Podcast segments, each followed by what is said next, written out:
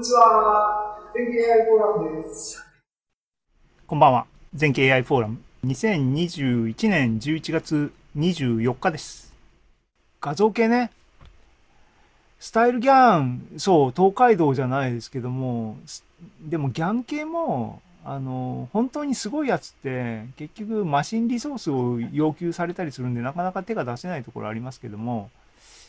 スタイルギャンとかいろいろね、地道にアップグレードされてるみたいですね。気がついたら3とかって呼ばれるものが今年の6月の論文ですね、これね。で、何ができるのかとか僕ももう、あの、すっかり、あの、取り残されて、これも取り残されてるんで、あの、きちんとフォローアップしときたいなという自分のケツを叩くためにここに書いてるみたいなのでね。そう。あと、積み残しといえばクリップなんですね。クリップ僕ちゃんと、あのね、クリップと、ここにアラインってありますね。アラインと、あと下の方にね、なんかね、ネーミングはよくわかんないんですけども、どこだっけ？ベーシック。どうもこの辺が一連の流れらしいですね。クリップ、アライン、ベーシック。この辺をきちんと押さえておきたい。押さえておきたいって言ってるばかりで、何なのっていう話ですけども、なんかゼロショットトランスファーラーニングって書いてあって、僕はクリップをよくわかってないっていうところからしてもダメなんでよくわかってないんですが、ギャンで多分使えるんだろうなと。ね、アニメ画を作るためには、この辺の技術が必要なのかっていうぐらいの認識しかないんですが、なんかね、あの、勉強しようと。で、いろいろね、この辺の人たちが、もういろいろやっぱり情報は溜まってるんで、レビュー的なものがね、いろいろ出てるらしいんで、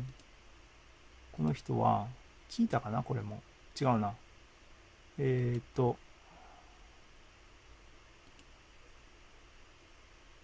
こういうまとめサイトがありますと。スタイルギャンがあっての、スタイルギャン2で、今スタイルギャン3になってるよって言って、ねえ、勉強しなきゃいけないことが山ほどあるな。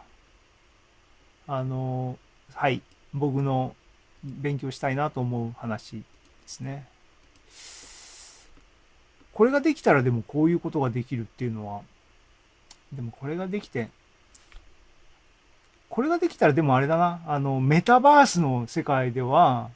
自分のアニメ顔が自分の顔ベースでできることになるわけですね。うん、あそういうのでみんな今やってるのかな。はい。この辺、こうこういうね、あの、ツイッターにいろんなスクショが上がってますが、これはまた技術ベースは別なんですかね。よくわかってないんだな。そういう意味で勉強したいなと思ってますが、ね。似てるの？とかって言われると、これ似てないと思うんだよね。オバマだって思わないもんな、これな。だから、そそうすると、僕とかはこれって、モデルがストックしてる情報をコピペしてるだけじゃね？みたいな意地悪な見方とかしちゃいますけどもね。あの、という意味でも中身をきちんと理解したいなと思いますね。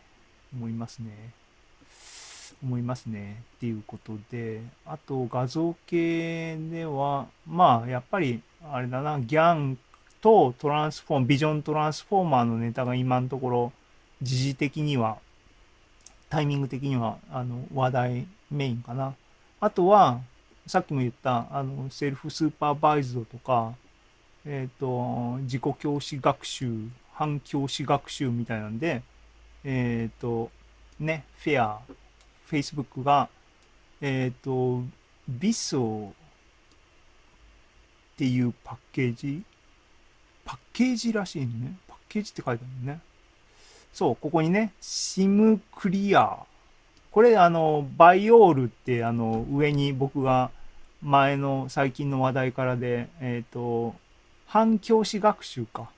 の文脈で出した、あの、話をしたときに、あの、対抗馬じゃないですけども、話題に上がったやつですけども、そういうものの実装が全部パッケージされてるのかな ?Facebook さん自体が。これなんか見とかなきゃいけないなと思いました。そう、反教師なし学習とかね、の文脈でクリップ。ここまだよくわかってないんだな。そう。っていう、っていう、っていうのが最近の僕のタイムラインの流れですね。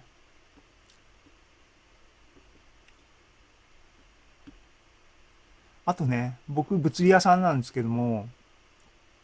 ディープラーニングを、ディープラーニングって結局考えるっていう部分をコンピューターにやらしちゃおうみたいな、あの、考えることを仕事にしてる人からすると手抜きやろうっていうセンスでやっぱりどうしても見ちゃうんですけども、で、物理屋さんがね、あの、試行錯誤を自分の頭の中で理論をね、あの、試行錯誤するのをディープラーニングに、例えば微分方程式をディープラーニングに解かせようみたいな話っていうのはずっとあの定期的に出てますがやっぱりあのそういう流れって確実にあるんですねっていうのがなんだっけ今回調べててこいつらもよく分かってないこれ数学的なやつをディープラーニングでやろうっていう話なのかなえっ、とまあタンパクフォールディングはねあの統計的にモンテカルロ的にやってるシミュレーションみたいなのを、あの、それはもう統計なんでディープラーニング、ブラックボックスでやっても僕は全然何の、あの、問題も感じないんで OK なんですけども、なんだっけな。バーガース方程式をディープラーニングで解いたみたいなのがどっかありましたね。あの、運動方程式を解くっていうのは、それは、本当に解いてることになるのかなっていうのをね、根本的にあの気になるところですよね。まあ僕は基本的には保守的な人間なんでそう見えないかもしれないけど 保守的な人間なんでどうかなと思いますけどね。あとねジャックスは押さえとくべきなのかどうなのかちょっとここのこのページにあるやつを見てあちなみにね僕があの一番影響を受けるあの浸水してるファスト AI のジェレミー・ハワードさんは、ジャックスも、つばつけてますからね。ジャックスで、これ、これ見に行ったら、ね、パフォーマンス、これは扱ってる問題はなんかすごい、あの、ブラス的なね、行列演算みたいなレベルで、えー、PyTorch と、えー、JAX をあの GPU の実装のレベルの比較みたいですけども、でも、なんか圧倒的にみたいまあわかりますけどね PyTorch って結局 Python ですからね。あのできることの頭打ちの限界っていうのはあるんだろうなと分かりますがパフォーマンス的に考えて JAX っていうのはどういうものか押さえとく必要があるのかなと思ったりそんなことをやってる時間的な余裕があるのかお前はっていう話もありますが面白そうな話がいっぱい転がってます そこから何を取得し、何を選択して、何をやっていくのかっていうのが、一応ね、まだまだ後半ありますけども、時間があれば、紹介だ、これも紹介だけなんですけども、っていうことで、とりあえず、また戻ります。勝手に戻ります。あの、戻りすぎかも。疲れた。マットさんお帰り。はい。なんか、あの、マットさんに、あの、今僕はわーっといろんなペーパーをいろんなあのモデルとかあのとりあえずツイートだけど見せたけども、うん、なんか面白そうと思ったのはある？うん何かディープラーニングはいあのちょっと、まあ、何かあった。でも、探し、今探してる。ああうん、まだ、まだ見つけ、見つけてない。はい。あの、何か VR っぽいの、の AI を使うの、え使ってる何かでも、まだ探してる。はい。VR は、えでも、どの文脈で 3D とかそういう感じ？ああ、そうかな。いや、よくは、よよくはされた。うん。はい。あのーね。全景株式会社的にもね、あの、AI を使っていろんな応用をやりたいし、VR は一つの方向だけども、うんね、あの、NLP とかもね、普通の V、あの、ディープラーニング、マシンラーニング、その辺は仕事としても使っていきたいですけどもね。でも、AI フォーラムはもうちょっと自由な視点で、あのね、あの、遊びかもしれない、役に立つの？みたいな、さっきのね、あの、リアルのフェイスからアニメ画を作るやつとかね、あの、その辺とかも、どれぐらいのコストでできるのかわかんないけども、なんか、あの、できたらやりたい感じはしますね。えっ、と、8時17分、あの、もう僕が作ったコンテンツを最後まで言っても、あの、それで座談にします。すげえ、あの、予想通りっていうか、もう準備ができてないんで、史上最大のグダグダのプレゼンになってますが、えっ、と、いきます。あのね、あの、大島さん、マットさん、本当にありがとうございます。あの、本当に助かってます。これね、二人いなかったら僕は今頃一人でこれをやってるって考えるとね、多分、また同じピアノの曲をさ弾いてたかもしれないっていう。いや、はい。あの、最近の話題からパート2いきます。えーっとですね、今日共有したい話のもう一個は、えーっと、マイクロソフトの話です。で、実は、えーっと、6月にね、全景 AI フォーラムでも、発表で触れた話があって、それは何かっていうと、OpenAI っていうね、GPT-3 の開発元ですけども、OpenAI が、えっ、と、GPT-3 を使う、あの、アカウントをね、あの、発行するよと、API 使ってもいい発行するよっていうのがしばらく前にあって、あの、一応僕ね、E メールアドレスを送っといたんですけども、それが、えっ、と、2021年6月、やっとメールの返信が来て、あの、一木さん使ってもいいよって言われたんで、使いましたっていう話を、この全景 AI フォーラムの6月でやりましたと。ね、実際にな、どこ使ってみたは、こういうサイトがあって、OpenAI のサイトがあって、えっ、と、GPT ってはランゲージモデルですから、なんか入力を入れて、リターンってやると、残りのあの文章を生成してくれるっていうのができて、GPT-3 自体が、えっ、と、日本語をネイティブにサポートしてるっては歌ってなかったんですが、予想通りというかですね、あの想定の範囲内通りで、巨大なデータセットで学習された学習済みランゲージモデルっていう触れ込み通りですね、日本語で問いかけると日本語で返してくれるっていうのが、ね、例えばね、あのこういうことができたんで、ああ、じゃあ、あの、あんまり多言語みたいなのを気にしなくても、遊び的にはいいのかもしれない。仕事でどのレベルで使えるのかは置いといて、みたいな話をしましたと。これ6月の話ね。で、えっ、と、そん、そうこうしてたら、OpenAI さんが、えっ、と、Copilot っていうあのサービスも GitHub で、あの、使えるようになってるよっていうアナウンスを目にして、これもサインアップだけこの時にしといたんですね。えっ、と、6月にしたんですけども、これ多分一月前ぐらいにこっちの方も返信が来て、どうも使えるようになったみたいなんだけど、僕まだちょっとお試しできてないですね。いろいろバタバタしていて。コパイロット何ですかって言ったら、これもあの GPT-3 ベースのサービスで、プログラマーがプログラミングしなくてもプログラムを GPT が書いてくれるっていう夢のようなサービスで、どういう風なやり方をするかっていうと、プログラムにはコメントっ